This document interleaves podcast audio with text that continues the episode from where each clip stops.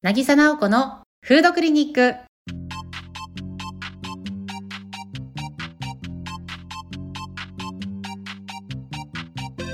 この番組では心も体もちょっと元気になるお話やレシピを食育料理家渚直子が皆さんにお伝えする番組ですあなたの人生に美味しいが増えますように渚直子のフードクリニック今週も始まりました。よろしくお願いします。よろしくお願いします。暦では春なんですけれどもまだまだまだまだ寒い日が続いてますし青森は今年本当にやっぱり雪が多いですね。そうですね。まあ、寒い日っていうと、私はもう子供の頃から寒い日はホワイトシチューっていうこの晩ご飯が大好きなんですけど、私、うんあの、ご飯にシチュー派なんですが、先生ど、どうですか？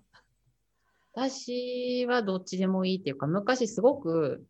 ご飯にホワイトシチューかけたら母親に怒られた思い出があって、やっぱりこうシチューはパンで食べるものだとか、なんか人によってね、もしかしたらルールすごいあるかもしれないですよね。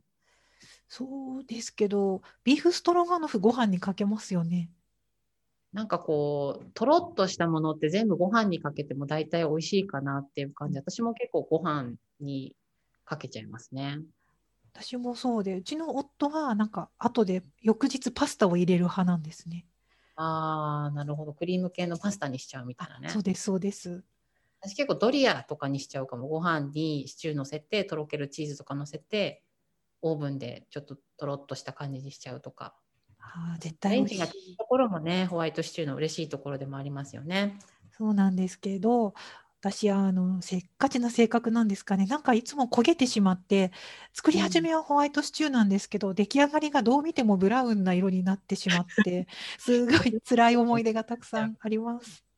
なんとかホワね、ホワイトだからホワイトシチューって言うからね、できればまあ白いまま仕上げたいですよね。最後まで、明日まで白く食べたいんですが、何かいい方法はないでしょうか。はい。ではですね、今週はルーを使わない小麦粉不要のホワイトシチューをご紹介していきたいと思います。今回は小麦粉の代わりに片栗粉を作っていくので、まあ、ダマにもならないし、簡単でヘルシーなシチューになってます。ルーがなくても思い立ったらすぐにできちゃうのが嬉しいので、ぜひ片栗粉は常備していてくださいね。材料です。カットもも肉が 200g、玉ねぎが2分の1個、人参が2分の1個、長芋が 100g。青森はね、すごく冬は長芋いただいたりすることが多いし、すごく安く売ってるのと、火が通りやすいので、私長芋よく使うんですけれども、これじゃがいもを使っていただいても大丈夫です。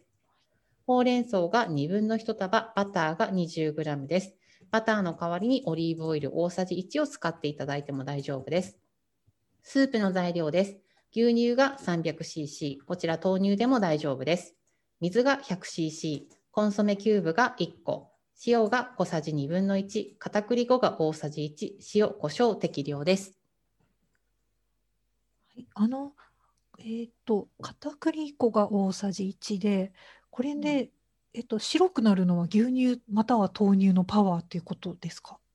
そうですね。で、小麦粉の代わりに小麦粉炒めたりとかしなくても片栗粉最後に加えるだけなので、はいやっぱり炒める時に焦げちゃったりとかすることがあると思うんですが、これは焦げる工程をなるべく省いているので、白いまま仕上がる確率が高いと思います。ありがとうございます。期待してます。はい、では作り方です。1番、玉ねぎはスライスします。人参は乱切り、長芋も皮を剥いて乱切り、ほうれん草は3センチ幅にカットします。2番、厚手の鍋にバターを入れて玉ねぎ、人参、長芋、塩を加えて炒めます。3番、野菜がしんなりしてきたら鶏肉を加えて炒めます。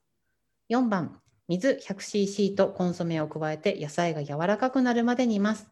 50cc の牛乳に片栗粉を溶いておきます。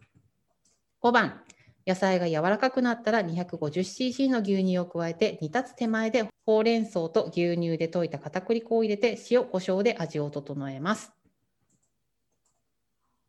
はい、なんかすごいすんなり進んでしまって、本当にこれがシチューなのかしらとド、ドキドキするシンプルさですね。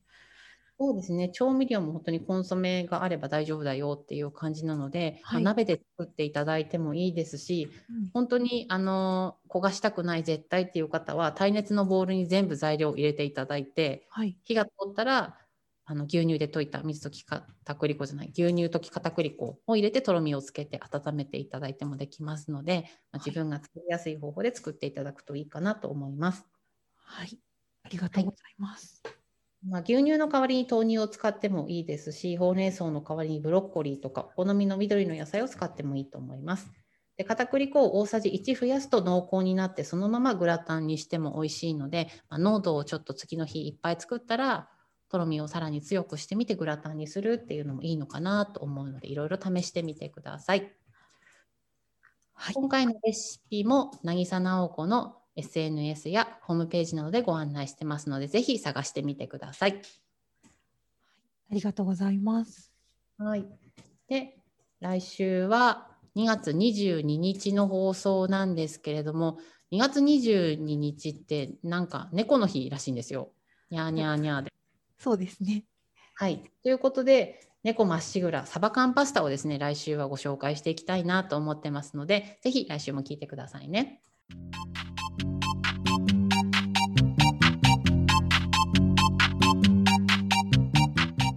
今週も元気に美味しく楽しんでいきましょう。フードイズギフト